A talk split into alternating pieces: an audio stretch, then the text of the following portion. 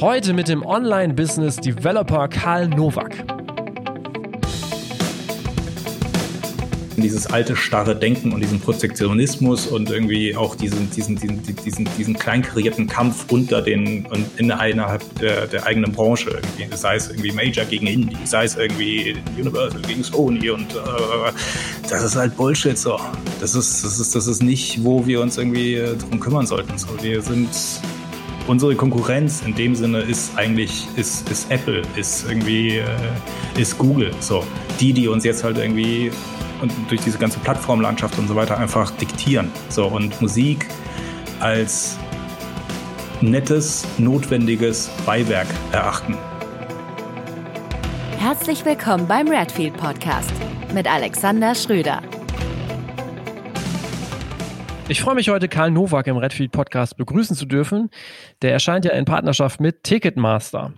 Karl hat schon einige interessante Projekte und Themen in der Musikbranche begleitet oder tut dies auch noch. Und hier sind vor allem die Universal Music Startups Spin-Up als digital Musikvertriebsplattform und Enter Records als Joint Venture zwischen Universal und der ESL, also der Electronic Sports League zu nennen. Und ich bin gespannt, was er heute alles erzählt. Aber erstmal moin, Karl. Moin, moin. Danke für die Einladung, Alex. Es freut mich sehr, äh, Teil deines Podcasts zu sein.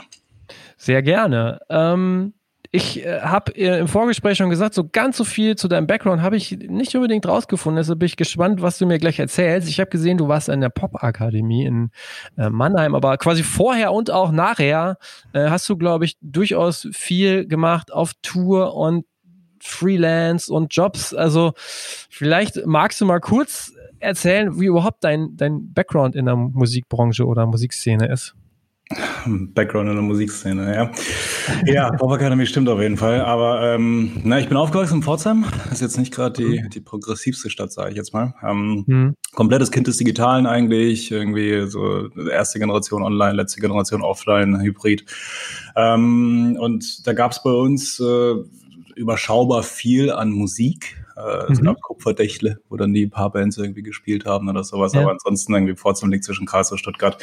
Das heißt, du hattest dort irgendwie so deine Punkte, wo du, wo du irgendwie reingehst. Und ich bin so komplett geprägt, sagen wir mal, ja, das ist das, das, das ganze irgendwie technische. Tony Hawk's Pro Skater 2, so der Soundtrack irgendwie ja. dazu äh, und alles, was da damit her, einhergekommen ist, damals in dieser ganzen Pop-Punk-Welle. So. Ja. Ähm, daher komme ich eigentlich so vom, vom, vom Hintergrund. Hab zwar auch irgendwie dann fürs, fürs Substage irgendwie gearbeitet und so Zeug, also an der Bar. Ne? Ja. Ähm, und ja, und äh, war dann aber halt äh, viel auf Konzerten und habe dann mal auf Emergenza in Stuttgart äh, war der Special Act am Ende Itchy. Damals noch Itchy ja. Mhm. Und äh, fand ich wahnsinnig geil. Also musikalisch war es gut, okay, aber die Jungs haben einfach eine unglaubliche Spielfreude irgendwie auf der Bühne irgendwie versprüht. Und ähm, nach dem Konzert mit denen irgendwie am Merch irgendwie abgehangen und dann halt immer weiter irgendwie reingekommen, dann irgendwie mich in diesem Online-Forum, was sie irgendwie hatten, engagiert. Und dann waren die irgendwann, und das war, lass mich überlegen, 2003, mhm. nachdem die Band 2001 gegründet gewesen ist, äh, waren die so groß, dass sie irgendwie ein erstes eigenes T-Shirt hatten.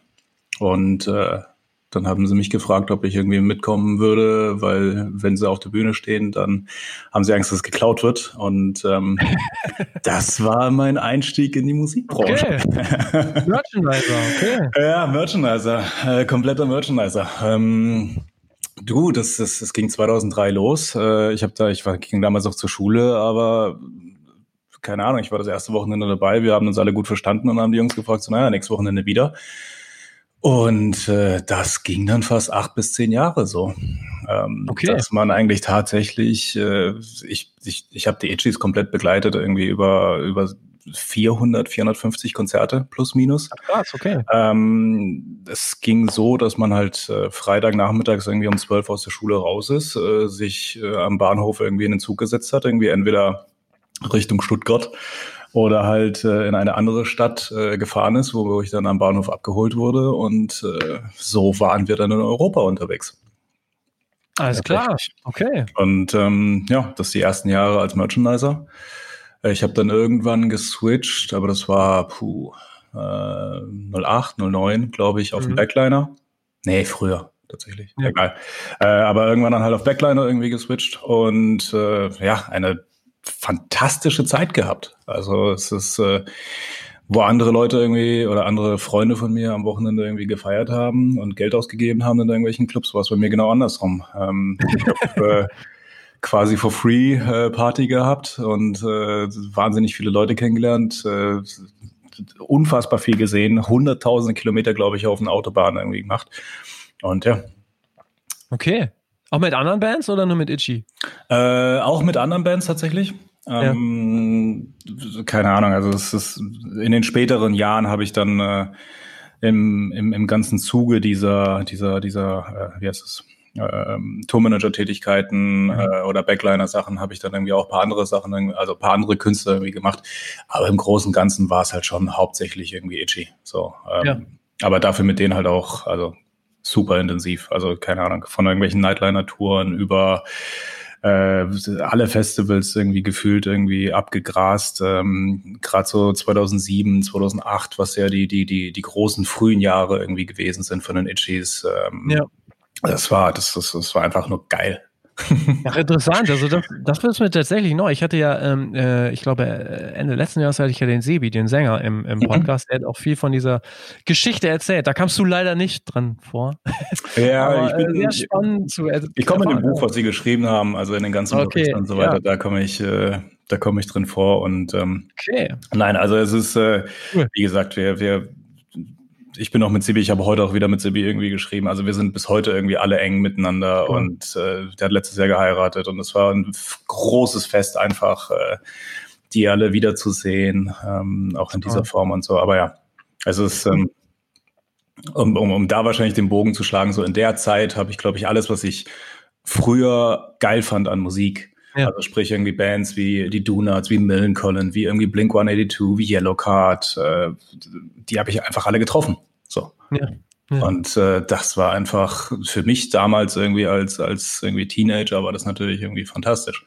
Du hast eine gute das heißt, Zeit, du fährst irgendwie durch, ja. durch Europa, irgendwie siehst viel, lernst Menschen irgendwie kennen und äh, gleichzeitig triffst du irgendwie mehr oder weniger genau die Idole äh, oder halt die, die, die, die, die Bands, die du halt irgendwie Jahre davor irgendwie gehört hast. Ja. Wie alt warst du denn da? Du hast gesagt, du gingst auch zur Schule. Ja, das, das hatte irgendwann mit 16 irgendwie angefangen, glaube ich. Echt? Äh, ja, mit 16 und äh, hat sich dann durchgezogen bis irgendwann ja. meine mit 20er. So. Krass. Okay. Zwischendrin bist du dann aber auch, glaube ich, äh, das war wahrscheinlich zwischendrin an, an die Pop-Akademie gegangen und hast dir dann wahrscheinlich gedacht, ähm, jetzt genau. will ich nochmal anders, anders lernen. äh, das war der Grund. Naja, das ist, das, es war so ein bisschen ein, also, es war Zufall.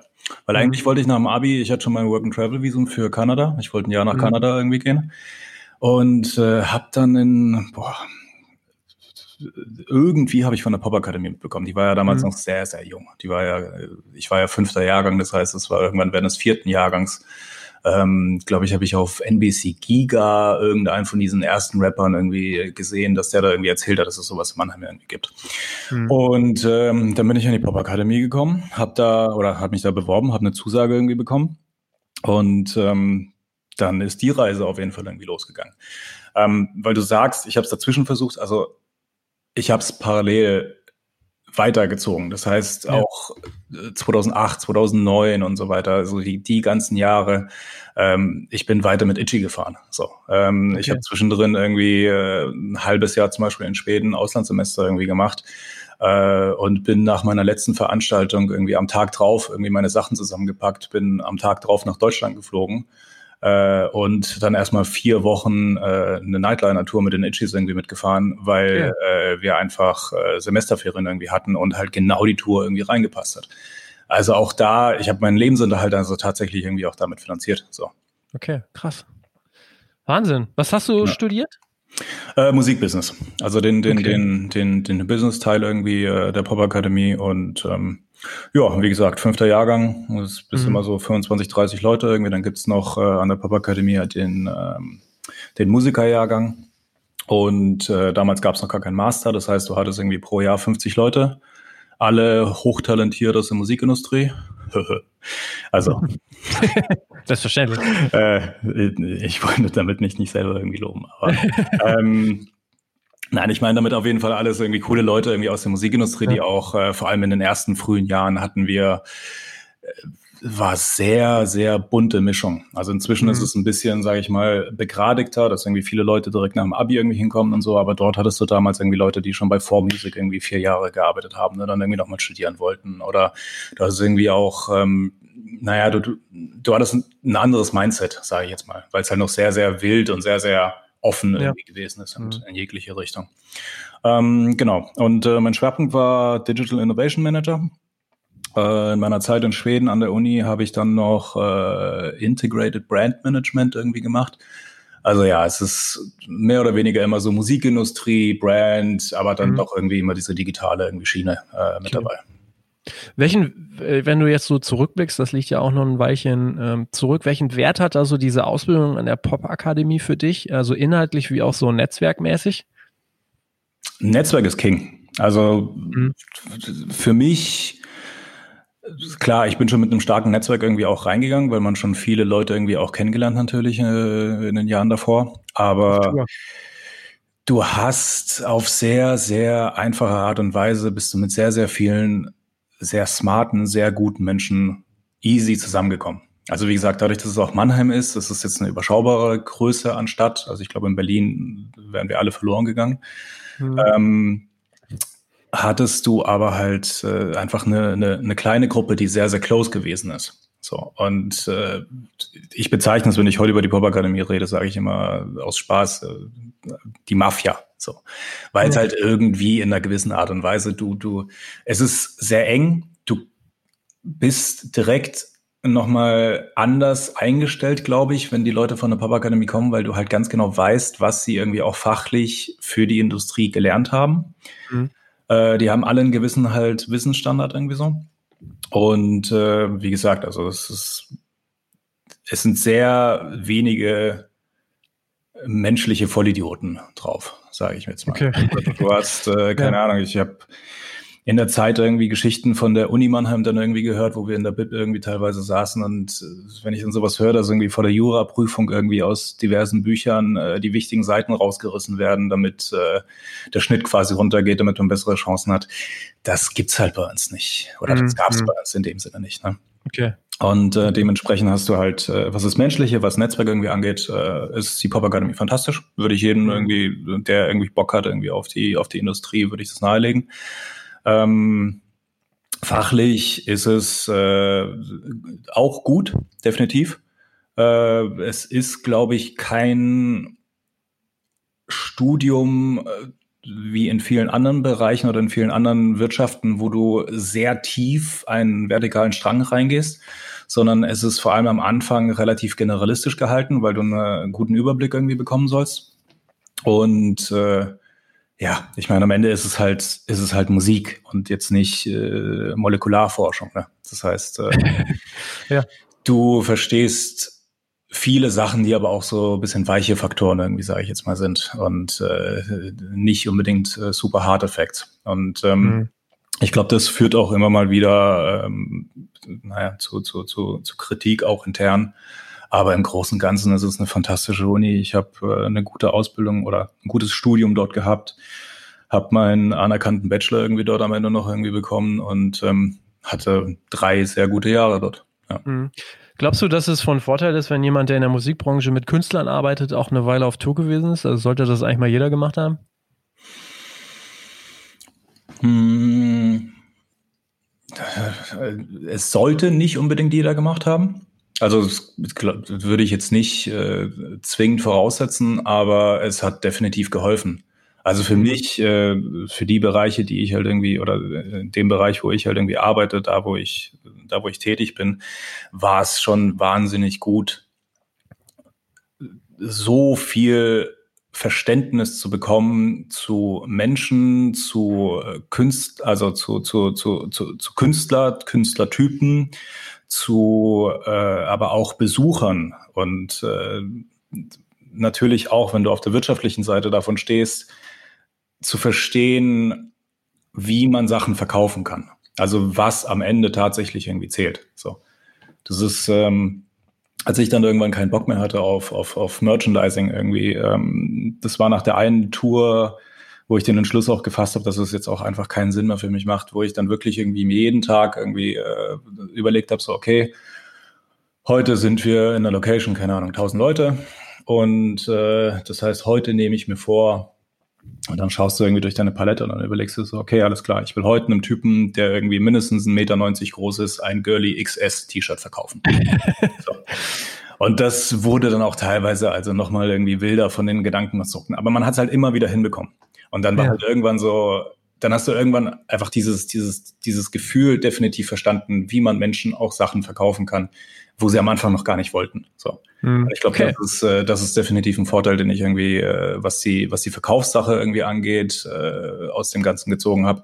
Ja. Und ich glaube, was die Strukturen dahinter angeht, was auch irgendwie äh, dieses, dieses Feingefühl irgendwie angeht, wie man manchmal mit Künstlern umgeht, beziehungsweise wie halt auch äh, Produktionen zum Beispiel ablaufen. Also ich bin, keine Ahnung, das ist, ich laufe irgendwo Backstage in der Produktion und das ist für mich nichts Neues in dem Sinne. Das heißt, selbst wenn ich irgendwie jetzt eine Produktion konzipiere oder wenn ich irgendwie eine, eine, eine Marketing-Stunt irgendwie mache und so weiter, dann weiß ich halt, wie es zum Beispiel irgendwie auch auf Festivals oder selbst in den kleinen, keine Ahnung, haben ja alles mitgemacht. Äh, also mhm. selbst irgendwie irgendwo im hintersten Dorf in irgendeinem Jutz halt irgendwie, keine Ahnung, wo du halt irgendwie ja. weißt, okay, sind drei Leute, da ist der Hausmeister irgendwie dabei und das war's, ne? Ja, okay. Was war so dein, dein erster richtiger Job dann, als du mit der Popakademie fertig warst? Hm, ich bin 2010 nach Berlin gegangen mhm. und äh, habe dann irgendwie meinen Bachelor noch, oder ich wollte meinen Bachelor noch fertig schreiben hier.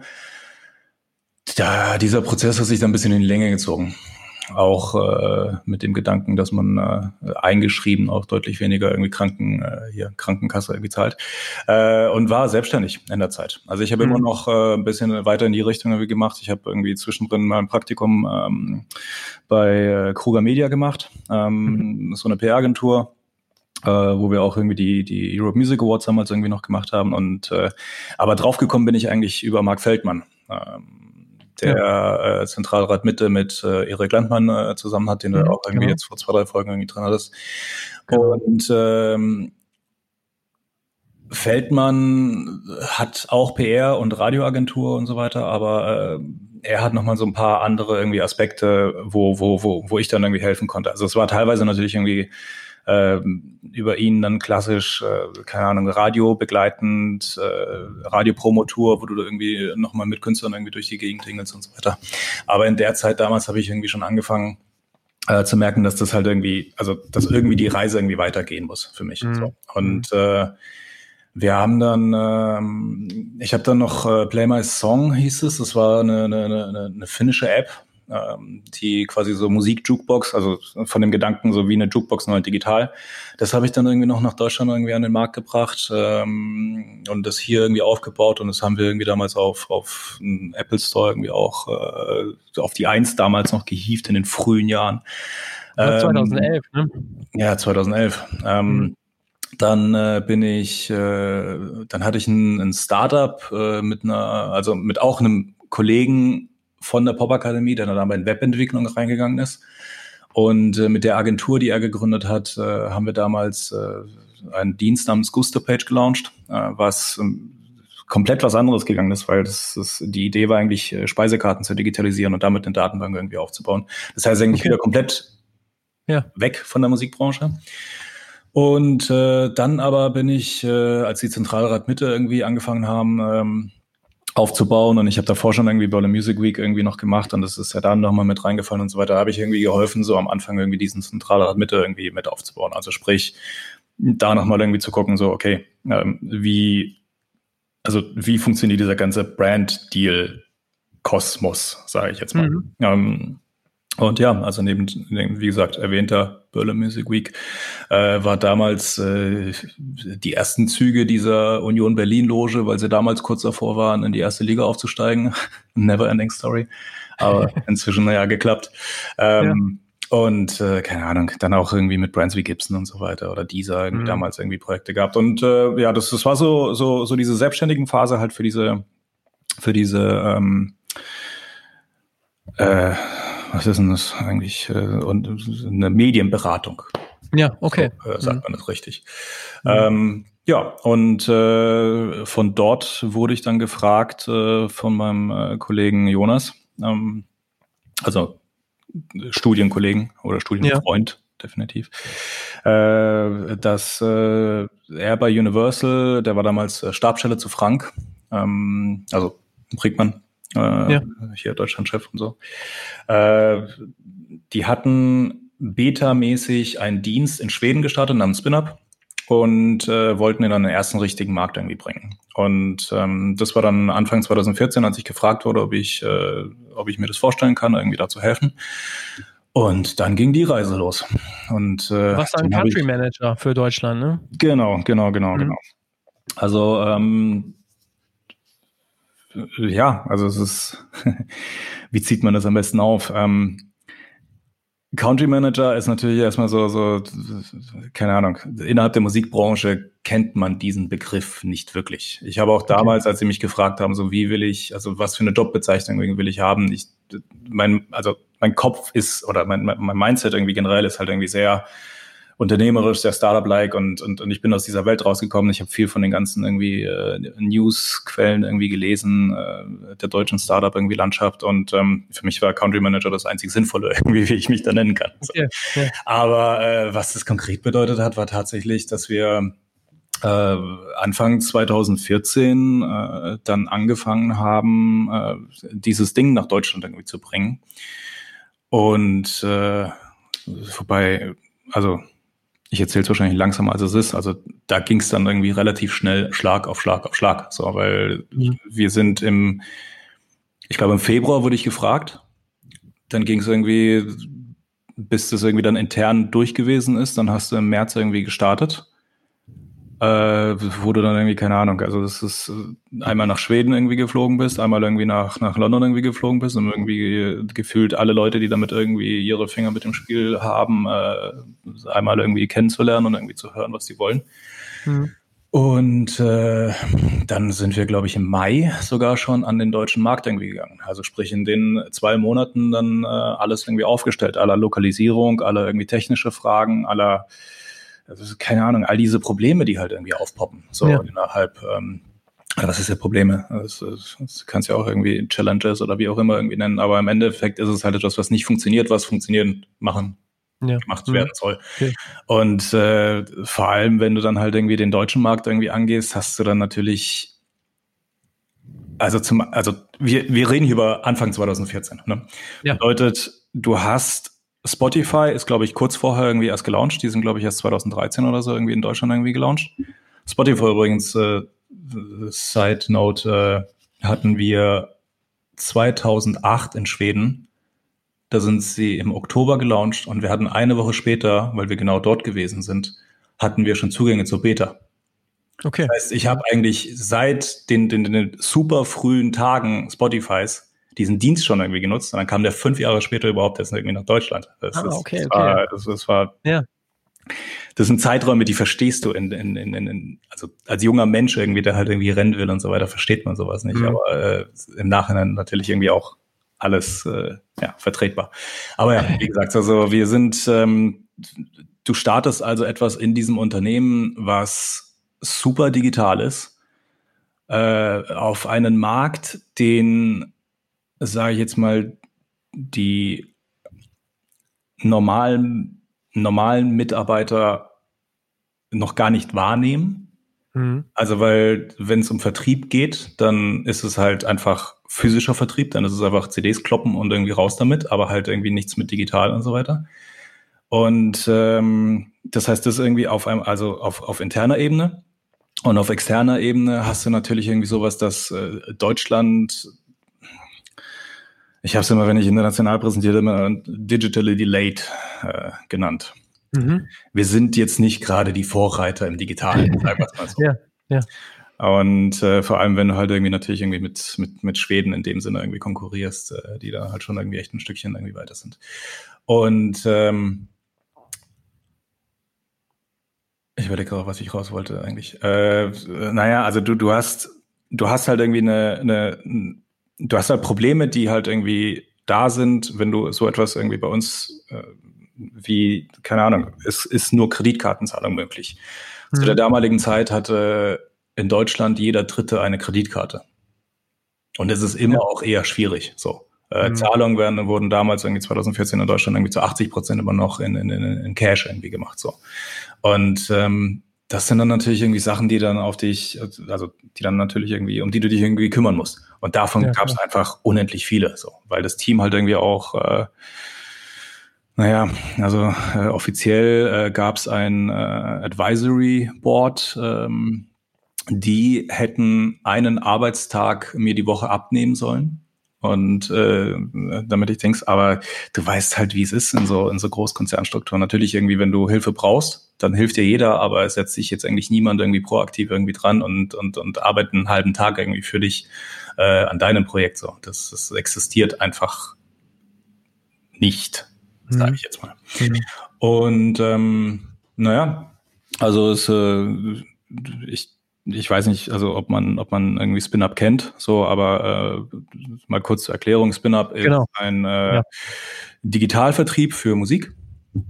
Äh, sprich, äh, wer Musik macht äh, und auf Spotify, iTunes und Co. irgendwie äh, stattfinden möchte, dann äh, braucht man halt einen äh, Digitalvertrieb und die Besonderheit an Spin-Up war halt, wie gesagt, dass du zum einen einen extrem fairen Deal hattest, weil du irgendwie keinerlei Rechte und keinerlei irgendwie Hintertürchen irgendwas abgegeben hast, ähm, was, ich sage jetzt mal, Musikbusiness untypisch ist. Ähm, Gleichzeitig aber hattest du äh, einen sehr fairen jährlichen Betrag. Also ich meine, eine Single kostet irgendwie einen Zehner, eine EP irgendwie 20 und ein Album irgendwie 40 Euro im Jahr Distributionsgebühr. Und ähm, was wir halt irgendwie hatten, äh, waren die Scouts. So. Ähm, die ja. Scouts sollten halt äh, genau diese Verbindungsschnittstelle zu Universal, äh, die als großer Player dahinter irgendwie nochmal stehen. So. Und, das heißt, diese ähm, Scouts von Universal haben sich quasi jeden, jeden Künstler angehört. Oder wie war das? Naja, Weißt du, wie viel, weißt du, wie viele Songs heutzutage irgendwie täglich auf Spotify? Ja klar, ich, deshalb frage ich ja so. Nein, natürlich nicht. Also es ist äh, am Anfang schon, äh, definitiv. Und äh, man muss halt auch sagen, die Scouts, äh, diese, die, die, die Mischung, die ich am Anfang zusammengestellt habe, da waren zwar auch ein paar Mitarbeiter von Universal nochmal mit drin, aber der Gedanke dahinter war ja nicht, dass du Mitarbeiter für Universal irgendwie auf einmal so als Hobby-NAs irgendwie darstellst, sondern du versuchst halt schon irgendwie äh, Leute aus der Musikindustrie, die einfach Zeit und Bock irgendwie haben, äh, für dieses Projekt irgendwie zu begeistern. Und äh, dass sie dir einfach irgendwie helfen. Und ähm, naja, also im Großen und Ganzen, jeder Song wurde zumindest mal irgendwie kurz angehört, äh, der, der, der hochgeladen irgendwie wurde. Und äh, die spannenden haben wir dann halt an die Scouts irgendwie weitergegeben. Und äh, es gab am Anfang auch noch die Funktion, dass direkt auch die Künstler, die das hochgeladen haben, über ein äh, Direct-Message irgendwie auch nochmal in Kontakt treten konnten. Und darüber ist schon viel Wissen transferiert worden. Oh, äh, mhm. ja. Ist ja eigentlich auch, wenn, wenn man sich das überlegt, so ein recht gutes Geschäftsmodell. Einerseits für so vielleicht Branding-Aufgaben, andererseits äh, so als, als Universal, als Label kriegst du quasi die neuen Acts dann quasi direkt auf den Tisch, ohne jetzt so viel dafür tun zu müssen. Ähm, war das auch so ein bisschen der Hintergedanke? Äh, ja, klar. Hm. Also ich meine, was du dir halt natürlich mit so einer Plattform irgendwie erstellst, ist halt ein Wissensvorsprung. Ähm, ja. Weil natürlich irgendwie die Zahlen im Hintergrund irgendwie zusammenlaufen und äh, wenn du siehst, dass halt etwas zuckt, dann schaust du da genauer hin. Und ist das nicht irgendwie vielleicht auch so eine Art, also könnte es nicht vielleicht auch so eine Art Widerspruch sein, einerseits einem Künstler quasi so eine Art Selbstvertriebsplattform zu bieten und gleichzeitig dann zu sagen, na gut, aber wenn das halt richtig cool ist, dann kommen wir als Major und äh, angeln dich? Naja, du, also klar, es ist, es ist eine Krux äh, in dem Sinne, dass du als Unternehmen ja auch aktiv in etwas investierst, was dich ja in einer, einer gewissen Art und Weise auch bedroht. Allerdings äh, hast du ja auch Fälle mit Unternehmen wie Kodak und Co., die es einfach verpasst haben, äh, in die Digitalisierung reinzugehen und halt irgendwie auch die, die Sachen, die sie am Anfang eigentlich erstmal, ähm, naja, angreifen, äh, zu ownen. So und äh, ja. das ist ja genau der Punkt. So du, du, du natürlich bist du halt der Major auf der einen Seite und natürlich machst du diese klassischen Deals und diese klassischen Deals werden auch immer weiterlaufen. Aber du brauchst halt diese neue Generation an Musikern und wir sprechen hier halt über Musik, also ein sehr popkulturelles Produkt, wo, äh, wo, wo, wo sehr, sehr junge Menschen äh, vor allem einfach immer den Trend setzen. Und denen musst du nicht kommen mit, ja, vielleicht willst du eine CD irgendwie aufnehmen und die irgendwie per Post an uns schicken und so weiter. Das, also die Zeiten sind halt durch, ne? Da, da, da waren wir halt irgendwie äh, vor, keine Ahnung, 10, 15 Jahren. Aber ähm, damit ist es halt irgendwie abgeschlossen. Ne, und äh, deswegen halt so etwas wie Spin-Up. Also, weil du, ja. weil du natürlich irgendwie, ähm, weil du natürlich irgendwie auf einmal in diesen digitalen Markt irgendwie reingehst und äh, ja, dann ist natürlich irgendwie die Frage, wie kommunizierst du das aber nach außen? So und das war halt auch eine, das war die ganze Zeit eigentlich meine mit meine größte Aufgabe irgendwie äh, tatsächlich irgendwie mich darum zu kümmern, wie wird die Marke wahrgenommen, wie positioniere ich es auch politisch innerhalb und außerhalb, dass es einfach eine gute Brand wird, die mhm keiner als, als, als, als Threat irgendwie sieht, sondern irgendwie wirklich alle es unterstützenswert irgendwie finden. Mhm.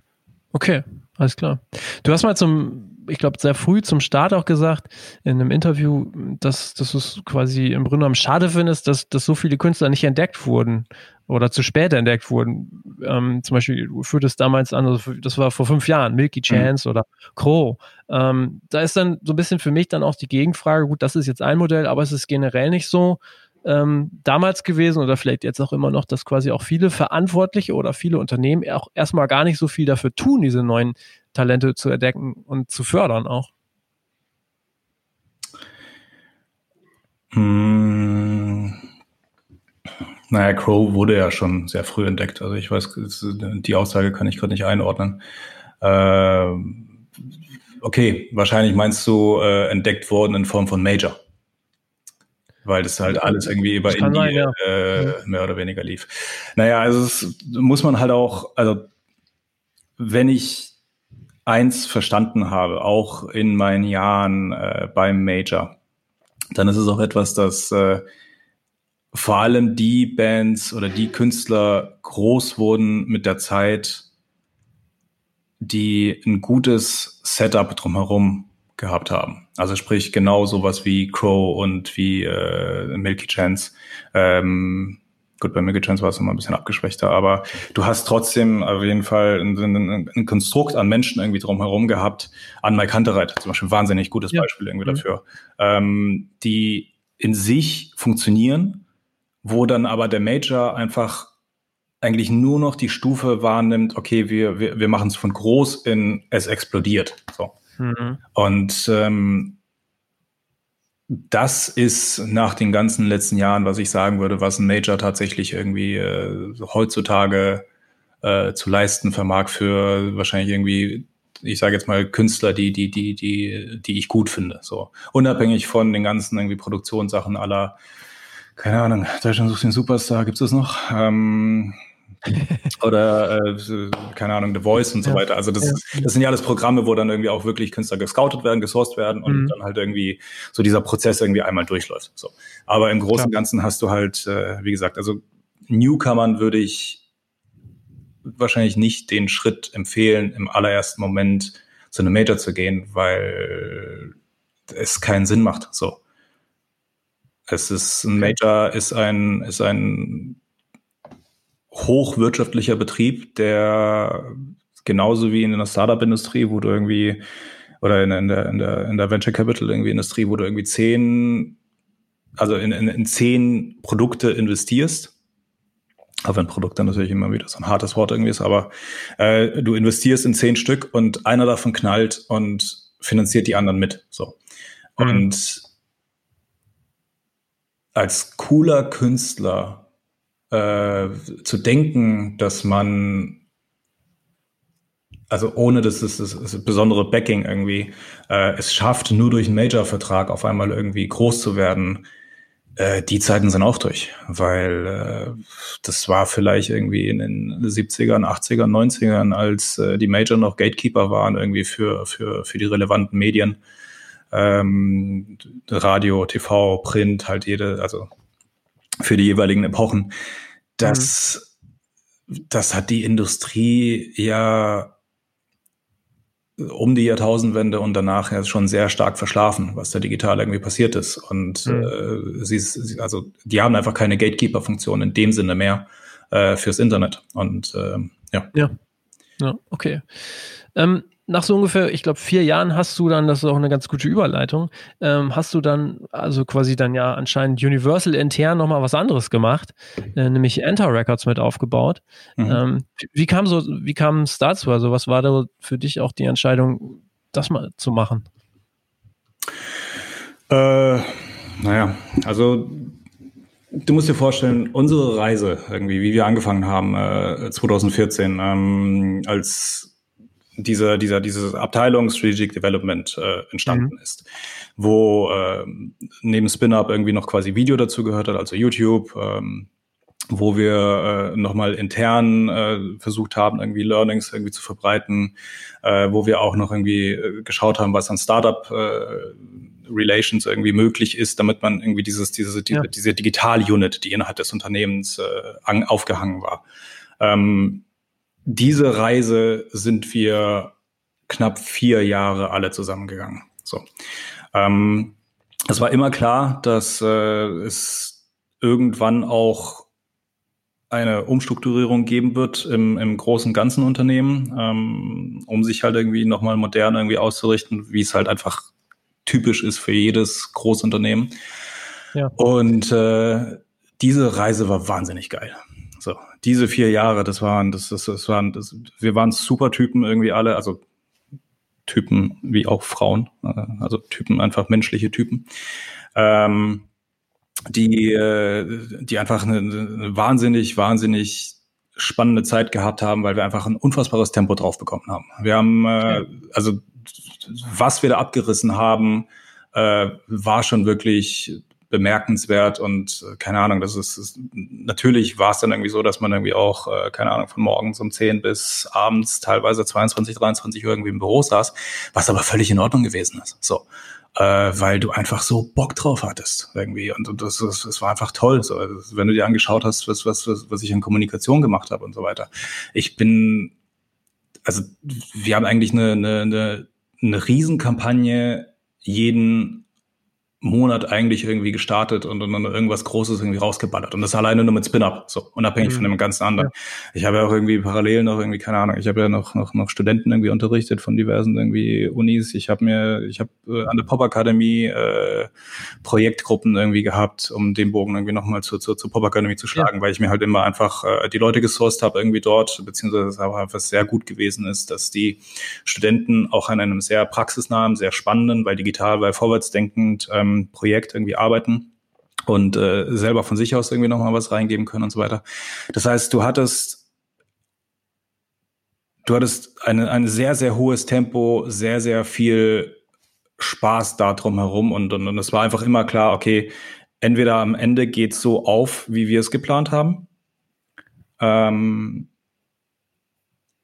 oder halt nicht und wir sehen dann halt. Und äh, mhm am Ende war ein bisschen irgendwie die Entscheidung, äh, äh ich schwäche jetzt mal ein bisschen ab, äh, es wurde umstrukturiert, es wurden, unsere Abteilung wurde fragmentiert und im Zuge dessen war halt auch klar, okay, jetzt, jetzt ist hier gerade so ein bisschen Phönix aus der Asche Stimmung irgendwie in Form von, dass einfach viele Menschen einfach rausgegangen sind. Es ist viel Wissen verloren gegangen und so weiter. Und äh, das war es auch für mich. Ich bin dann irgendwie äh, intern irgendwie ans Label irgendwie weitergereicht worden, was im Grunde ein guter Schritt irgendwie gewesen ist. Aber für mich war halt irgendwann die Geschichte auch auserzählt so. Ähm, das, keine Ahnung, ich habe in den ganzen Jahren davor äh, äh, wie spanne ich in den Bogen jetzt am besten? Ähm, Ich habe in den, Jahren davor äh, das Team, wie ich es aufgebaut habe und, und die Marke, wie man sie positioniert hat und so weiter. Das war immer sehr viel auf Augenhöhe zum mhm. Nutzer. Das war immer das Wichtigste, dass du eine, eine, eine sehr trusted Brand irgendwie einfach baust. Und wir haben Aktionen gemacht, so, keine Ahnung, ich weiß nicht, ob du irgendwas davon gesehen hast in, äh, im, im Vorfeld, aber es gab zum Beispiel ich wusste, ich, ich will dem Newcomer-Markt helfen. Und das war immer dieser sehr große Educational-Gedanke, aber gleichzeitig irgendwie auch, wie versuche ich auch die Brand zu positionieren, dass sie möglichst cool ist für halt die Newcomer und gleichzeitig irgendwie auch dieses, dieses Fingerspitzengefühl zu bekommen, dass du halt nicht als Major da reingehst weil mhm. Major halt immer sehr, sehr schwierig ist. Ist zum Beispiel für, für, für Hip-Hop ist es jetzt kein großes Problem, aber für irgendwie gerade so diese ganze Pop-Alternative und so weiter Szene ist es ganz, ganz ja. schwierig. Ja, und ähm, dann haben wir halt so Sachen gemacht wie, äh, keine Ahnung, ich habe den, den, den äh, Gesangstrainer von Beyoncé, Coaching bei ihm, gewinne das. Äh, zu Weihnachten äh, gab es irgendwie immer Session, äh, die dann irgendwie äh, Gutscheine verlost haben über uns, quasi über 1700 Euro irgendwie. Ähm, dann hatte ich äh, im Rahmen der Easter Music Days, also quasi äh, das Straßenmusikfestival, was aus der Berlin Music Week entstanden ist, habe ich äh, an der Oberen Brücke in Berlin direkt vom Universal Gebäude äh, ein Musikfestival einfach veranstaltet. So, mhm. wir haben irgendwie, keine Ahnung, wir haben irgendwie Teppiche auf Ebay irgendwie geholt, eine PA irgendwie hingestellt, äh, relativ professionell und haben davon halt irgendwie eine, eine, eine, dafür einfach viele Künstler eingeladen nach Berlin und die einfach spielen lassen, was halt geil gewesen ist, weil du halt ein Festival hattest, was sowieso schon Struktur gegeben hat, sprich du hattest Durchlauf, du hattest irgendwie die jungen Musiker, du hattest ähm, äh, du hattest quasi, ich sage jetzt mal VIP-Gäste oder Business-Gäste oder wie auch immer, die du dann quasi nochmal irgendwie einladen konntest und das war einfach alles rund. Das, das hat einfach ja. alles irgendwie Sinn gemacht. So. Und ähm, als es dann halt irgendwann zu dem Punkt kam, dass halt irgendwie, wie gesagt, intern irgendwie erstmal auch die, die, die Teams irgendwie auseinandergebrochen wurden und halt irgendwie jeweils in die einzelnen Abteilungen irgendwie angedockt sind, war auch für mich dann nochmal intern, weil äh, wir in dem Sinne noch äh, an Schweden und England irgendwie zusammenhängen und da gab es dann irgendwie zum Beispiel Entscheidungen wie, dass man irgendwie die Scouts irgendwie rausnimmt, äh, und noch so ein paar andere Sachen, wo ich einfach dann irgendwie zunehmend gesehen habe, so okay, alles klar, es ist, ihr torpediert eigentlich die Positionierung, die ich in den letzten Jahren irgendwie gemacht habe. Ähm, ihr cuttet euch gerade irgendwie den USP, den ihr irgendwie habt, und ihr ja, lasst aber auch nicht mit euch reden. So, das mhm. war so, so ein bisschen irgendwie, wo ich dann irgendwie intern äh, gedacht habe, so, ach komm, ey, das ist, also der, der, der Drive, wenn du aus dieser Reise irgendwie rausgekommen bist, mhm. war einfach nicht mehr da. So, sagen wir mal so. Okay. Ja. Und äh, dementsprechend war halt klar für mich, ich muss da raus. Ähm, Hätte es wahrscheinlich aussitzen können, wäre wahrscheinlich irgendwie der, der, der, der typische Weg. Aber was heißt hier aussitzen? Also ich meine, ich habe die Gehaltserhöhung bekommen, die äh, groß war und so weiter, aber ich habe trotzdem irgendwie dann einen Monat später meine Kündigung eingereicht. So. Mhm. Äh, was Karriere irgendwie angeht, keine Ahnung. Ich habe an, an Tom Bohne irgendwie dann berichtet äh, am Ende, der irgendwie Musikchef irgendwie Deutschland oder de facto Deutschlandchef irgendwie, wenn man Frank irgendwie auf europäischer Ebene sieht, äh, ist also auch da gab es in dem Sinne irgendwie nicht mehr viel nach oben irgendwie, aber, aber es hat mich trotzdem ja. halt irgendwie nicht mehr gekickt so. Mhm. Und ähm, Tom hatte dann aber noch irgendwie gemeint, so, ey, ich soll mal äh, mit äh, dem neuen President von den Marketing Labs, äh, Dirk, irgendwie sprechen.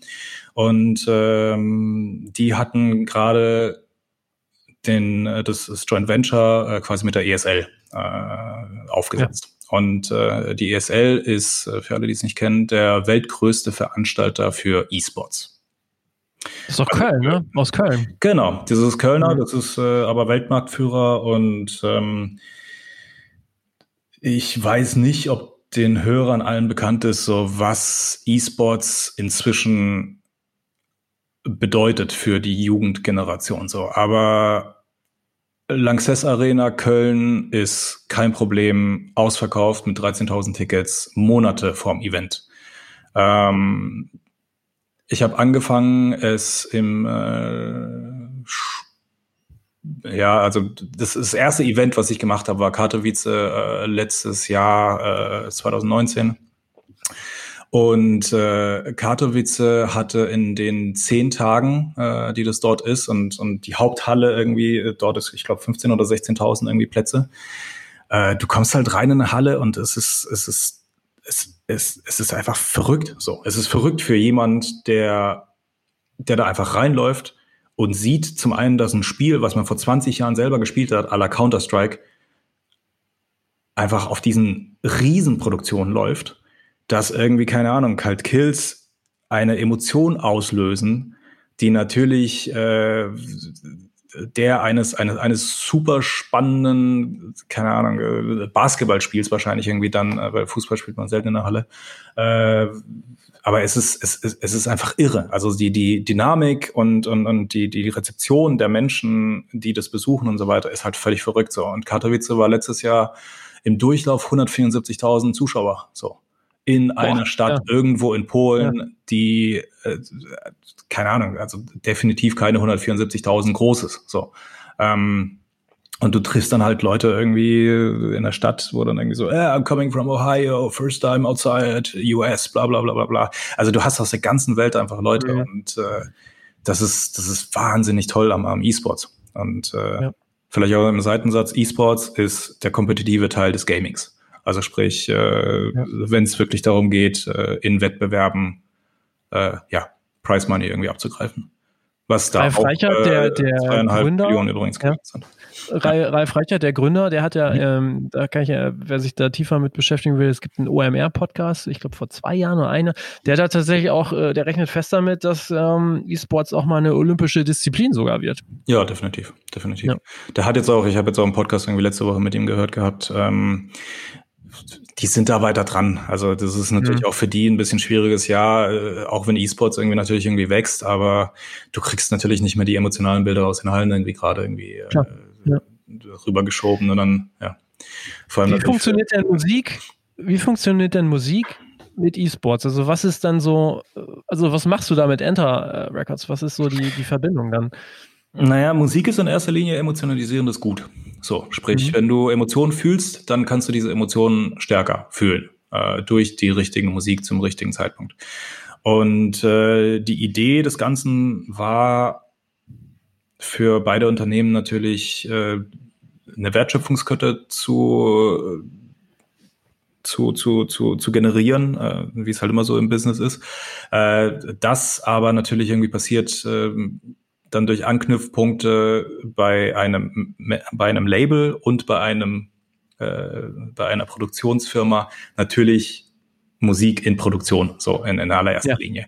Mhm. Ich, bevor wir angefangen haben, hattest du, wenn Counter-Strike zum Beispiel gespielt wird äh, und es online live übertragen wird, dann hast du zwischen den Partien oder den Pausen hast du immer so drei, vier Minuten irgendwie, äh, wo quasi Drohnenshots aus der jeweiligen Stadt irgendwie gezeigt werden. Und da war halt im Vorfeld keine Ahnung, äh, Musik, äh, die non-existent gewesen ist in dem Sinne.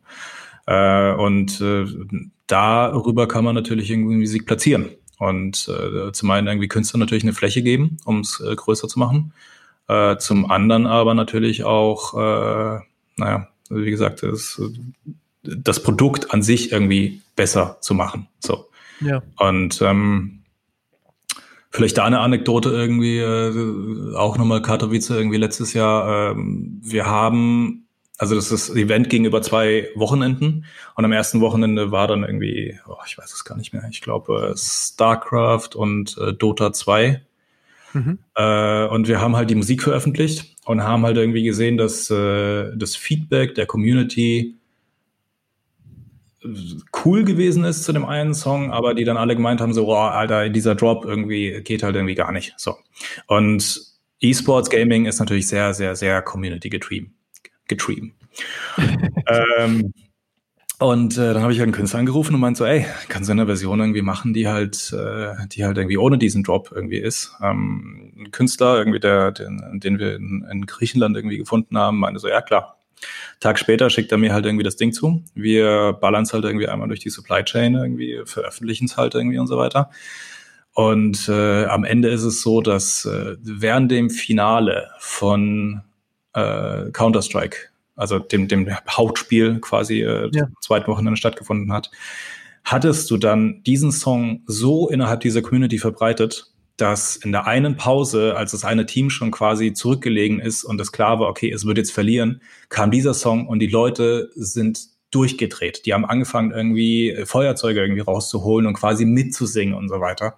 Und das ist halt ein Song, der in dem Sinne halt irgendwie drei, vier Tage vorher erst entstanden ist. So, klar, wir haben eine Woche vorher das Original veröffentlicht, aber wir haben dann diese Abwandlung, die einfach viel besser auf die Community gepasst hat. Ähm, dann halt irgendwie paar Tage später irgendwie rausgebracht und dann natürlich irgendwie auch gepusht. Und das ist natürlich irgendwie, wenn du, wenn du deiner Zielgruppe so etwas bietest und wenn du halt cool mit denen umgehst und wenn du halt äh, wirklich einen Kanal aufbaust, der in beide Seiten irgendwie äh, hört, das ist schon wahnsinnig gut. Das ist, äh, das, ja. ist, äh, also keine Ahnung, keiner von uns allen hat sich damals den Crazy Frog gewünscht.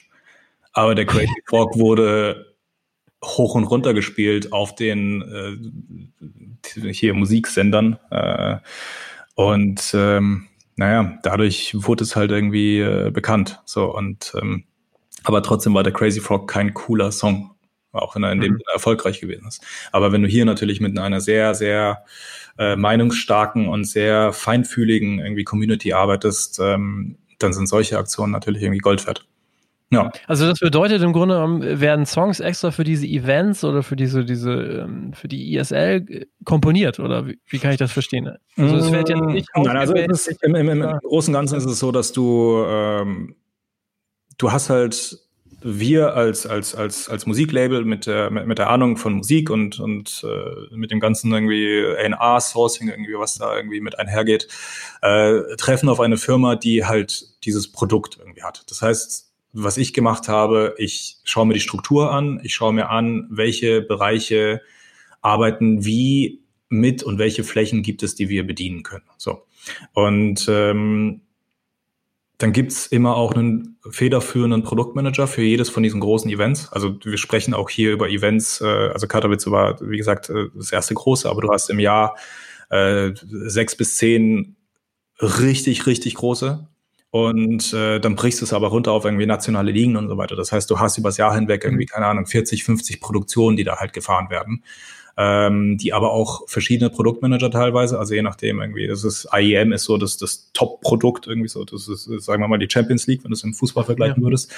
Und ähm, ich habe mich dann halt hingesetzt mit den, äh, mit den, mit den Produktmanagern und habe die einfach gefragt, so, okay, welches Gefühl wollt ihr vermitteln? So. Was ja. ist eure Idee hinter dem, wie ihr das irgendwie positioniert? Was für Musik wollt ihr irgendwie haben? Weil du hast zum Beispiel irgendwie äh, viel Trial and Error irgendwie haben wir auch irgendwie gehabt. Also es ist, keine Ahnung, wir haben auch eine, eine, eine Opening Ceremony irgendwie gemacht mit äh, August Wilhelmsson. Ähm, super ruhig und emotional und so weiter. Und, und du siehst diese Live-Bilder direkt bevor es irgendwie losgeht und Tränen in den Augen bla bla bla. Und da mhm. passt es natürlich irgendwie wahnsinnig gut. Aber wenn du äh, wir haben auch einen anderen Künstler dann irgendwie in Köln irgendwie ausprobiert und das ging halt dann eher schief so ähm, okay. weil halt irgendwie die Zielgruppe das dann halt äh, nicht angenommen hat. So und dann halt im Stream irgendwie vor allem irgendwie Twitch ist zum Beispiel auch sehr toxisch. Äh, wenn das einmal kippt, dann hast du halt einfach dann geht's Geflame irgendwie los, so, um äh, okay. äh, in den Kontext zu bleiben. Und ja, wie gesagt, also so, da ist man natürlich irgendwie reingegangen, dann hat halt irgendwie geschaut, so für welches Produkt kann was irgendwie gut funktionieren. Äh, rockigere Nummern dann vielleicht irgendwie eher für Land XY auf äh, einem nationalen Event oder irgendwie sowas. So. Okay. Und ihr wertet die oder seht ihr dann auch eine, eine, gesteigerte Auswertungsmöglichkeit darüber hinaus? Also zum Beispiel drehen die Songs dann unglaublich gut auf Spotify weiter und so? Ja, da, also auf den Plattformen wird dann natürlich äh, ja. überhaupt erst Wertschöpfung generiert. Also mhm. fließt ja kein Geld. So, das heißt, okay. du, du, du, du, also du hast ja keine Künstler, die sich irgendwie einkaufen. Ähm, und das heißt, es, ist, es, es gibt in diesem, also es gibt in den ganzen Strang, den du quasi aufbaust, passiert die Konvertierung eigentlich erst auf den Plattformen aller Spotify und Co. Und ähm, natürlich irgendwie das Wissen, wie man halt diese, diese, diese Nutzerfunnels irgendwie aufbaut. Das ist halt das, was ich halt kann. So, das ist halt irgendwie zu verstehen, wo sitzen die Leute, wo dockst du an, wie versuchst du sie äh, zu leiten, äh, wo versuchst du sie zu catchen. Keine Ahnung, also es ist während dem ersten Event irgendwie äh, waren es dann direkt irgendwie 20.000 Follower irgendwie auf der auf der Spotify Playliste, weil mhm. man halt einfach wusste, welche Hebel man einfach drehen kann, um diese Leute halt irgendwie äh, zu catchen. So. Äh, okay.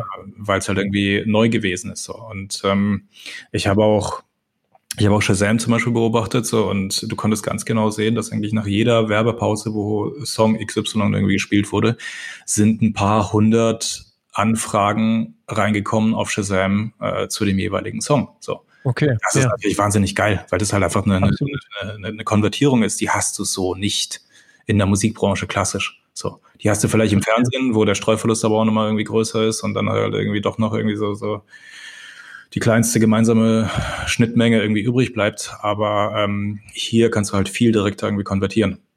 Und kannst okay. auch Kanäle irgendwie viel, also Nutzergruppen auch anders irgendwie schieben. So. Und äh, naja, also Best Case ist dann natürlich irgendwie, dass äh, du eine Playlist irgendwie erstellst, die äh, dann irgendein Typ, äh, der, keine Ahnung, zehn Stunden am Tag zockt, äh, statt der Ingame-Musik natürlich irgendwie laufen lässt. Und dann hast mhm. du einfach zehn Stunden, die du selber gefüllt hast an Musik ähm, mit deinen Songs, die du ihm quasi irgendwie präsentierst und er das ja. gerne annimmt. Okay. Und dann ja. ein Win-Win okay. für alle Seiten. So. Ja. Lass noch mal kurz in die äh, Zukunft äh, vielleicht auch blicken. Da würde mich deine Meinung auch sehr interessieren. Du hast in den letzten Jahren auch wirklich, äh, hat man jetzt gehört, sehr fortschrittlich, sehr digitale Themen gearbeitet. Wie, wie ist denn so generell dein Blick auf die Musikindustrie und vor allen Dingen dann ja auch die zukünftigen Vertriebsformen? Also, wo geht so die für dich deiner Meinung nach die Reise hin? Gerade auch ähm, digital, wie aber auch dann vielleicht für, für die physischen Produkte. Wie schätzt du das ein? Also ich habe vor drei Jahren noch äh, Diskussionen gehabt mit äh, hochrangigen Menschen, die mir erzählt haben, dass wir in ein paar Jahren immer noch nicht mehr digital als physisch haben werden.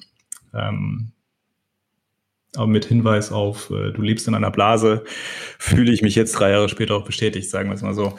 Äh, aber nein, also es ist äh, digital und vor allem diese, diese, diese, diese unendliche Möglichkeit, überall Musik zu hören, ist eigentlich ein Segen, aber natürlich auch gleichzeitig ein Fluch. So, das ist äh, eine Floskel, die aber auch leider stimmt. So, ähm, ich glaube, dass wir und mit wir meine ich die Musikindustrie uns selber einfach richtig ins Knie geschossen haben mit dem Produkt der CD in diesem Jewel Case Musik ist ein emotionales Gut und, und, und, und das willst du, also die, dieses, dieses Gefühl willst du ja eigentlich jemand vermitteln, willst du jemand schenken. Also das, was früher irgendwie eine, eine, eine, ein Demo-Tape gewesen ist oder sowas.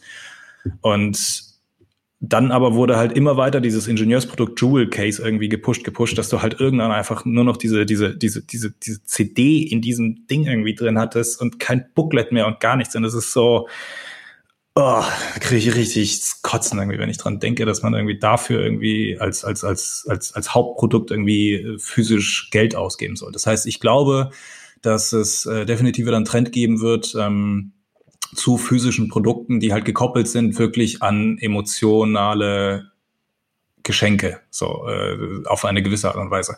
Keine Ahnung. Es ist, äh, sei es du kaufst eine Vinyl, da ist ein Download-Code und Zweifel noch drin für die Menschen, die irgendwie Musik downloaden wollen. Ähm, und es ist aber einfach ein fettes Booklet irgendwie drin. So. Das, was die Hip-Hopper mit ihren Boxen irgendwie machen und so weiter. Das ist ja auch im Endeffekt nur so der Gedanke eines Konsumenten, so ich will den Künstler unterstützen. So. Aber wir wollen ja alle, also ich wüsste seit, seit, seit Jahren nicht, wo ich eine CD abspielen soll. So. Es ist, es, mich und meine Generation tangiert es in einer sehr hohen Menge gar nicht mehr äh, physische Produkte irgendwie in dem Sinne zu besitzen. Gleichzeitig aber habe ich zum Beispiel eine unglaubliche Liebe für, für, für, für Marken oder für Künstler, wo ich irgendwas Physisches irgendwie da rausziehen kann. Ich habe damals für ähm, Spin-Up zum Beispiel äh, Gutscheincodes, äh, so Premium-Gutscheincodes, die irgendwie quasi komplett kostenlosen Upload, äh, die ermöglicht haben für unsere äh, paar Künstler, die ich wirklich nochmal irgendwie groß pushen wollte und so weiter, äh, habe ich in alte Vinylplatten einfräsen lassen oder ja. einlasern lassen. Und jeder, der das Ding bekommen hat, war so, oh, wie geil ist das denn? Weil du einfach wirklich so, so, so, so, so, so, so dieses, dieses tolle haptische Produkt einfach irgendwie gehabt. Und ähm, das ist einfach wahnsinnig, also ich glaube, dass Musik definitiv dazu da ist, dass du es, dass du es, äh, dass du es physisch transportieren musst. Aber wir sind in den letzten paar Jahren an einem Wegpunkt angekommen, wo es einfach nur noch um irgendwie quasi Maximierung, Gewinnmaximierung irgendwie ging. Und das macht einfach, also das, kein, also warum sollte ich heutzutage noch jemandem eine CD schenken? So, es ist, es ist mhm. emotional, es ist, schenke ich ihm lieber ein gutes Brot. Ja, klar. Okay. Wie beurteilst du denn dann die Fortschrittlichkeit, äh, auch gerade hinsichtlich neuer Geschäftsmodelle oder auch dann so einer gewissen Start-up-Denke in der Musikbranche? Gemischt. Mhm. Ähm, ich, also ich glaube generell, Künstler tun sich teilweise auch etwas schwer, äh, wirklich äh, Software-Tools äh, zu nutzen. Äh, es ist aber auch äh, die Musikbranche an sich irgendwie auch in einer gewissen Art und Weise schuld, weil äh, wir auch wenig in Education irgendwie da gesteckt haben, so in den letzten paar Generationen und letzten paar Jahrzehnten, sagen wir es mal so.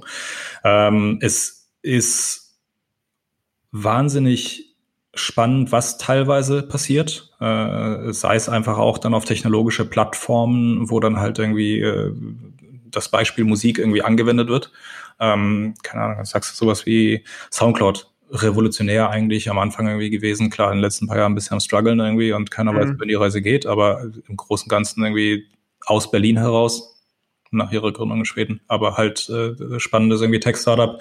Äh, Colors, einer der, glaube ich, gerade heißesten weltweiten Musikkanäle auf YouTube und halt nicht nur auf YouTube, aber halt irgendwie damit gestartet, mhm. äh, sitzt in Berlin. So. Ähm, Native Instruments, äh, das, sind, das sind alles irgendwie Beispiele, wo, wo, wo viel Technologie natürlich in, in, in Berlin irgendwie passiert. Aber gleichzeitig ist das Denken innerhalb der Musikindustrie schon sehr oldschool grundlegend. Also wenn du dir überlegst, dass wir eigentlich die erste Industrie sind, die von der Digitalisierung getroffen wurden, äh, damals mit äh, iTunes und Co. Äh, und wir uns das die, die, die, die, die Beine unter den Füßen weggezogen hat, ist es wirklich fatal zu sehen, wo wir heute irgendwie stehen. Dass, dass wir eigentlich nicht so richtig irgendwie proaktiv daraus gelernt haben. Mhm. Ich glaube, das kommt, das kommt teilweise durch einfach unser, unser, unser Volumen. Also die Musikindustrie hält sich ja immer für sehr wichtig, auch äh, innerhalb selbst, aber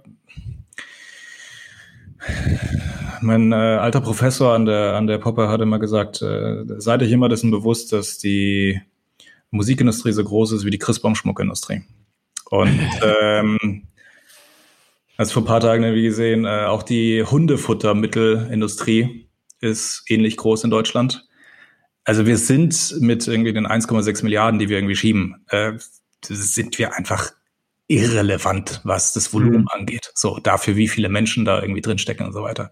Und ich glaube, das hängt auch so ein bisschen irgendwie damit zusammen, dass äh, auch ich aus eigener Erfahrung immer unendlich stark kämpfen musste, obwohl man eigentlich irgendwie groß und Marktführer und so weiter. Aber es ist, wenn du halt einfach mit diesem Produkt konkurrierst, mit einem Budget innerhalb der Musikindustrie, ausschließlich Musikindustrie, und du konkurrierst mit Unternehmen, die dann aber aus dem Tech-Bereich irgendwie äh, finanziert werden, was wir auch irgendwie hatten mit mit äh, diversen irgendwie äh, na, Konkurrenten, äh, wo dann irgendwie Google sich einkauft oder irgendwie andere VC-Dinger äh, irgendwie reingehen das funktioniert halt einfach nicht. So, ja. da müssen wir, da müssen wir ein anderes Denken irgendwie äh, bekommen. Und äh, wir müssen anfangen, digitaler zu denken. Wir müssen es verstehen, dass es sich, wie gesagt, um popkulturelles Produkt irgendwie handelt.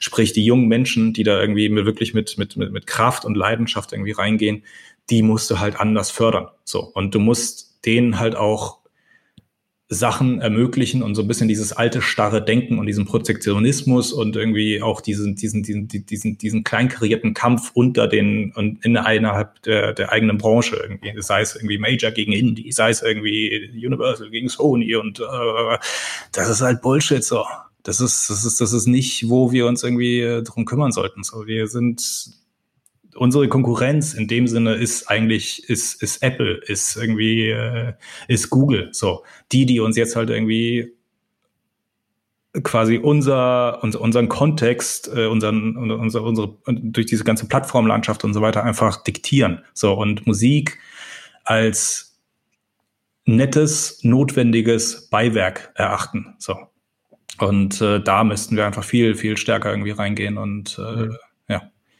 Okay. viel aggressiver und intelligenter einfach arbeiten. So das mhm. ist ähm, so sehe ich das. Mhm. Toll. Ja, stark, starke These auf jeden Fall, aber ähm, sehe ich, sehe ich ähnlich. Also kann ich mir gut vorstellen. Gut, du bist jetzt nun viel tiefer in dem Bereich drin, kannst da viel mehr zu sagen. Ähm, das nochmal so abschließend, woher holst du dir denn so dieses ganze Wissen, das du hast, die Inspiration, woher weißt du, was gerade so los ist? Netzwerk, Schrägstrich Freunde. Äh, ich lese sehr viel ich habe den ganzen Tag irgendwie, keine Ahnung, wenn ich am Rechner bin und irgendwie nicht aktiv irgendwie arbeite, dann, dann lese ich irgendwie äh, Newsletter, die ich irgendwie bekomme, Blogs, die ich irgendwie, also das ist sehr, sehr viel in die Richtung. Ähm, vor paar Jahren war es definitiv noch mehr soziale Netzwerke. Das habe ich irgendwie runtergeschraubt. Ich glaube auch, weil äh, dann irgendwann keine Ahnung, wenn du, wenn du Facebook durchgespielt hast an äh, Anzeigen äh, und Sachen, die dann irgendwann nicht mehr DSGVO-konform sind und verboten werden, äh, dann bist du irgendwann an einem Punkt, wo du einfach keinen Bock mehr auf diese Plattform irgendwie hast, glaube ich, ja, ja. äh, aller Social Media.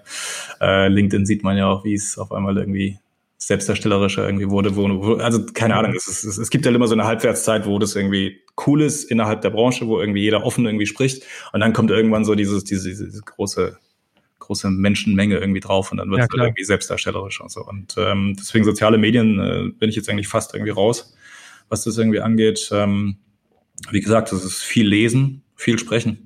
Das ist. Hast du denn was Konkretes nochmal so, was man, was du viel liest oder einen bestimmten Blog oder Newsletter, also den man so auch mal so weiterempfehlen, was man da weiterempfehlen kann? Also ich meine, für die Musikindustrie an sich ist halt äh, Musical.ly, finde ich zum Beispiel schon mhm. wahnsinnig gut gemacht. So, so das sind, das sind, das sind sehr gute Artikel irgendwie drin. Es ist äh, klar, wenn es dann irgendwie interessiert, dann gibt's irgendwie äh, von irgendwelchen Music, Music Business Worldwide und so weiter. Also es ist, ja. sagen wir es mal so, ich, wenn ich, wenn ich die Seiten lese, dann lese ich sie auch gerne international, äh, weil man sich dadurch halt wiederum äh, den Nachteil des Digitally Delayed Deutschlands äh, natürlich irgendwie holen kann, äh, weil ja, wie gesagt. Ja, gut, hier gibt es auch nicht so viel, wo, wo man sich das ziehen kann, würde ich mal äh, so sagen. Mir fällt da jetzt gerade nicht so viel ein. Ja, ich habe äh, tatsächlich irgendwie, ich habe äh, vor einem Jahr mal überlegt gehabt, ob ich äh, im Music Tech-Bereich irgendwie nochmal äh, ein Medium irgendwie oder einen Kanal irgendwie aufmache. Das ist äh, bis heute irgendwie nicht umgesetzt. Also falls äh, jemand zuhört und motiviert ist, es mit mir zu starten, soll er sich melden. Podcast, ein Podcast.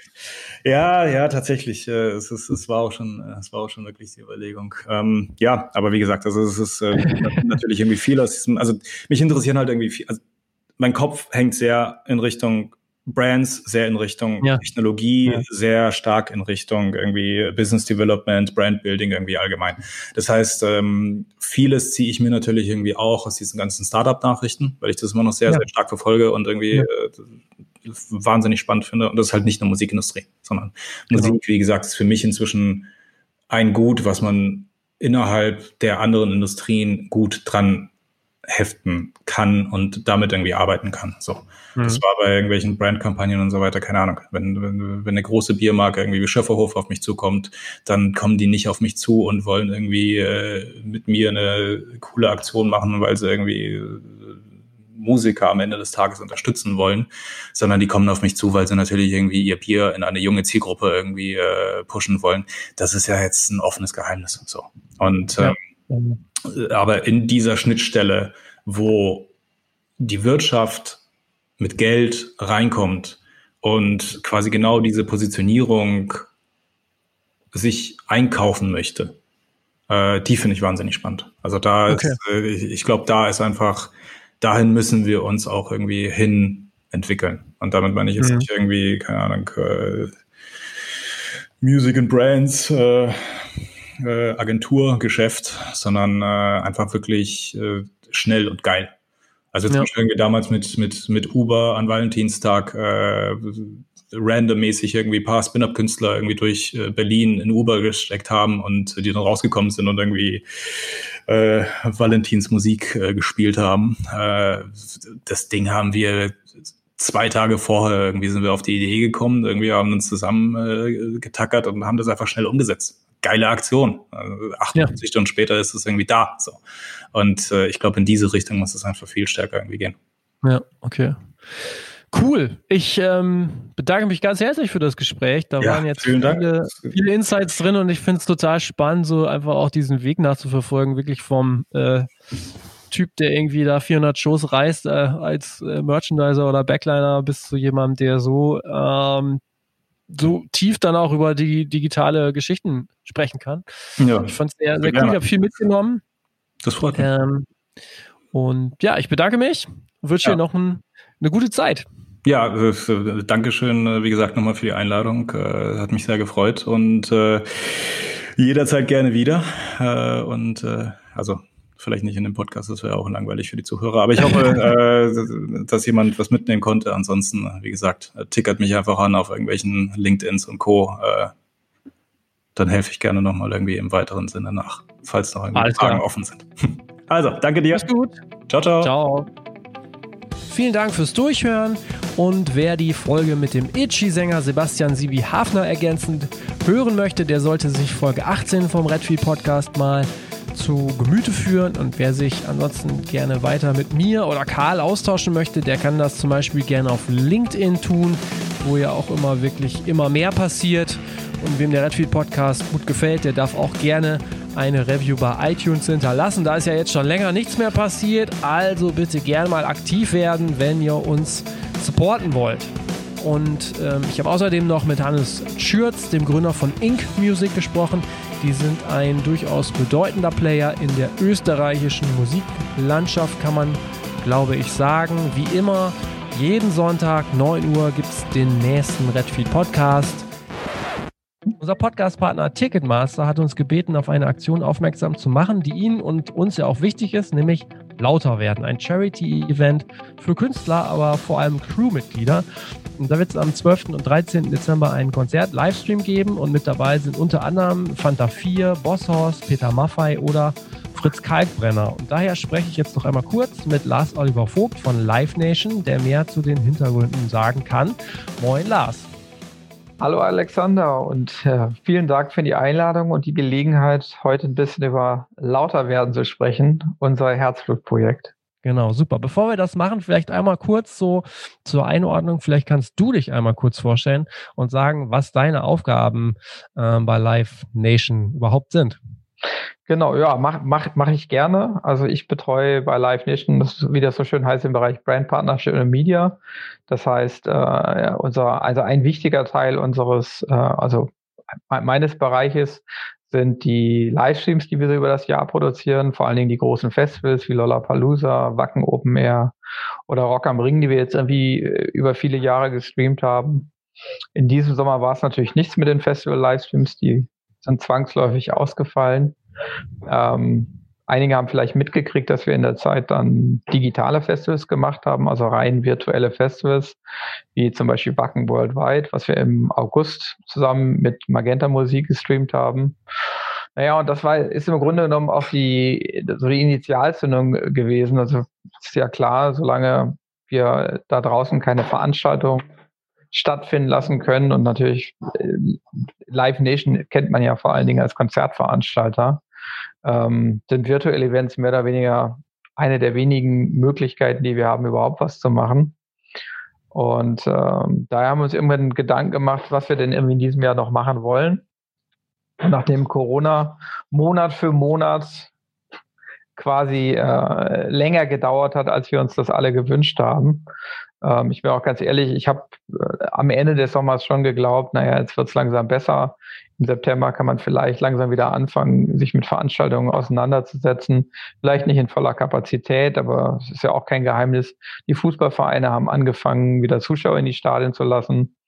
Ähm, es sah eigentlich alles schon ziemlich gut aus. Man konnte sich Hoffnung machen, dass es äh, vielleicht irgendwann mal weitergeht. Und dann kam die zweite Welle wir alle wissen. Und die zweite Welle macht die Probleme, die sich so in den ersten, sage ich mal, sechs, sieben Monaten aufgestaut haben, die macht die natürlich alles andere als kleiner, weil es ist ja klar, irgendwann geht auch den äh, am äh, besten vorbereiteten Menschen irgendwann mal einfach das Geld aus. Ja. Richtig. Und jetzt macht ihr, ihr habt es eigentlich auch relativ kurzfristig angekündigt, lauter werden. Kannst du vielleicht einmal so äh, grob sagen, was uns, was uns da überhaupt erwartet?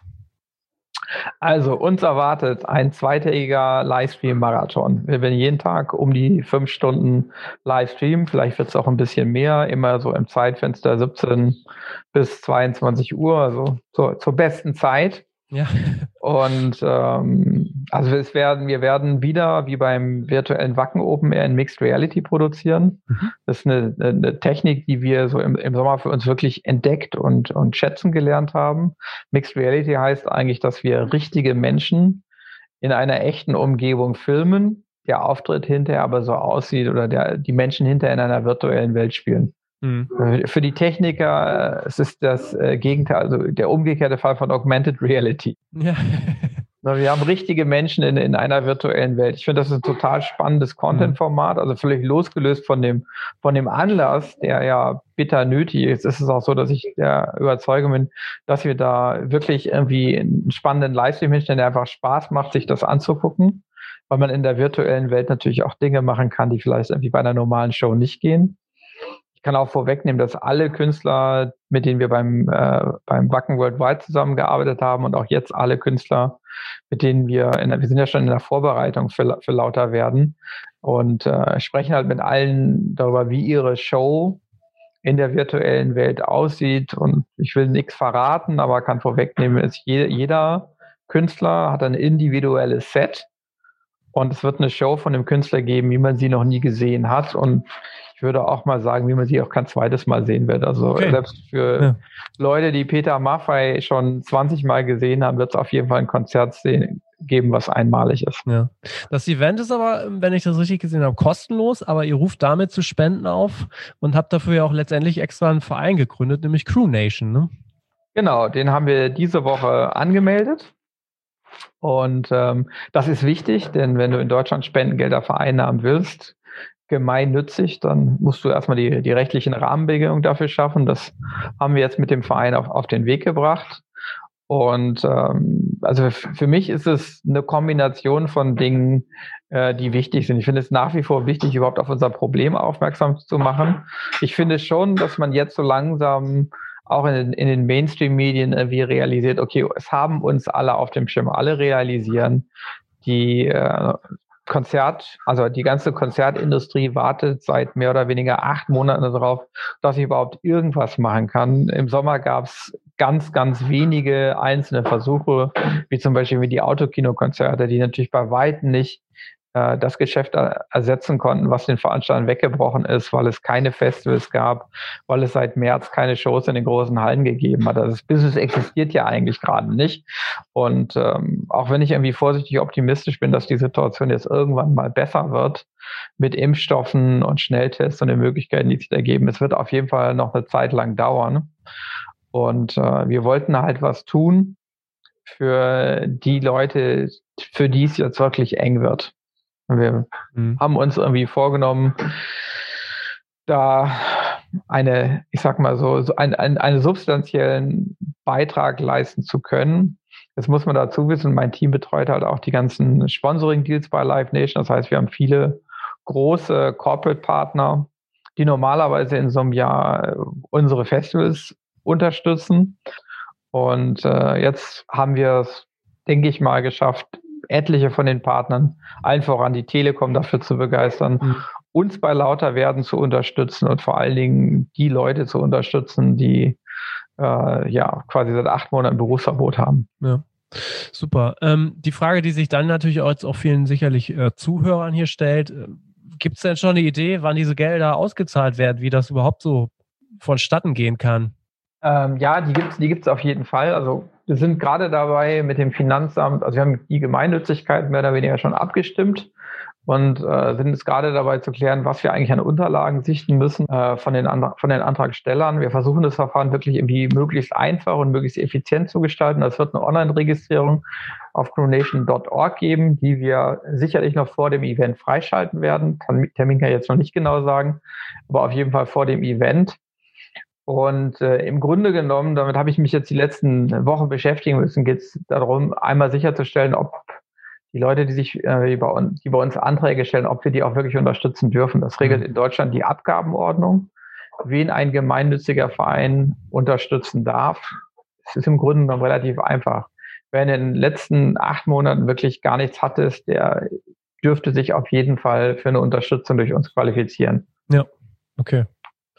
Ähm, Nochmal zuletzt vielleicht etwas übergeordnet die Frage, wie nimmst du denn die Situation jetzt gerade bei euch wahr? Ihr werdet ja sicherlich auch viel sprechen. Im Vorgespräch hast du ja gesagt, die Glaskugel hast du natürlich auch nicht. Aber ich, es gibt ja bei euch oder auch in anderen Firmen sicherlich Gespräche, wie Konzerte oder Festivals im nächsten Jahr vonstatten gehen könnten. Welche Szenarien spielt ihr da gerade so durch? Also an was denkt ihr da? Also es gibt natürlich immer irgendwie einen, einen, Plan A, aber ich glaube, dass eigentlich jeder Konzertveranstalter, das, die, wir sind mehr oder weniger alle auf dem gleichen Level. Wir hoffen natürlich, äh, dass man im nächsten Jahr wieder guten Gewissens Veranstaltungen produzieren kann. Also wenn ich das richtig verstehe, gehen ja, äh, kann man davon ausgehen, dass das mit dem Impfen noch im, noch im Dezember starten wird. Und äh, wenn, ich, wenn, die, wenn die Risikogruppen weitestgehend geimpft wird, ich meine, das muss jeder für sich selber ausmachen, ob er das möchte oder nicht. Aber wenn die Risikogruppen geimpft wird, kann ich mir schon vorstellen, dass, äh, dass, äh, dass das der Zeitpunkt wird, wo, wo man so langsam aber sicher die ersten Lockerungen wieder einführen kann. Ich meine, natürlich zum Sommer hin werden die Infektionsraten auch wieder runtergehen. Das haben wir ja auch gelernt. Egal, wie wir uns verhalten, das äh, Wetter und ob wir uns viel im Freien oder viel drinnen auf, aufhalten, spielt auf jeden Fall eine Rolle. Mhm. Obwohl ich dazu sagen will, ich bin kein Virologe. Also ich gebe ja. einfach nur meinen, ja. meinen subjektiven Eindruck, was habe ich in den letzten acht Monaten gelernt. Ja, draußen ist schön, drinnen ist schwierig. Das heißt, ich mache mir natürlich Hoffnung, dass es äh, im Sommer vielleicht wieder Festivals geben wird. In welchem Umfang wird man dann sehen? Wie gesagt, äh, nach wie vor habe ich hier keine Glaskugel, aber ich glaube, dass es äh, möglich sein wird, solche Events einigermaßen sicher zu machen, vielleicht auch in einer Kombination mit Schnelltest. Ich finde schon, dass es äh, für ein, also wenn ich jetzt ein Festival für drei, vier Tage besuchen will, ich würde mich wohler fühlen, wenn ich weiß, alle Leute auf dem Gelände sind getestet. Ja. Und ja. äh, diese Tests dauern 15 Minuten. Wir probieren sie übrigens aus bei Lauterwerden. Also wir testen okay, ja. alle Künstler, alle, die an der Produktion beteiligt sind, äh, machen einen Schnelltest, weil wir mhm. natürlich auch verhindern wollen, dass, äh, ja, dass wir die Produktion abbrechen müssen wegen Corona. Ja. Ähm, aber das ist ja auch, äh, also ich habe, wenn ich das richtig sehe, die Airlines wollen es einführen, die Kreuzfahrtschiffe wollen es einführen. Ich bin persönlich schon der Meinung, dass es äh, völlig okay ist, zu sagen, wir testen alle Leute, die auf dem Festival kommen. Ich meine, 80, 90 Prozent der Besucher reisen da sowieso mit dem Auto an. Man testet das Auto einmal durch. Nach einer Viertelstunde weiß man, ob alle negativ sind. Und äh, also man, ja. man, man, nennt das ja nur eine, so eine Blase bauen. Wir bauen mhm. eine Blase, in der die Männchen sich dann äh, drei, vier Tage aufhalten, bevor sie wieder zurückkehren. Gesund. Ja. Okay. Ich bin gespannt, wo die Reise noch so hingeht, aber wie du schon sagst, wir wissen es nicht. Auf jeden Fall bedanke ich mich für deine Zeit, dass du einmal kurz einen Einblick gegeben hast. Ähm, und wir werden das Thema ja jetzt in den nächsten Tagen bis äh, zum Event auch noch ein bisschen hier begleiten im Redfield Podcast. Ja, vielen Dank nochmal und ähm, alles Gute.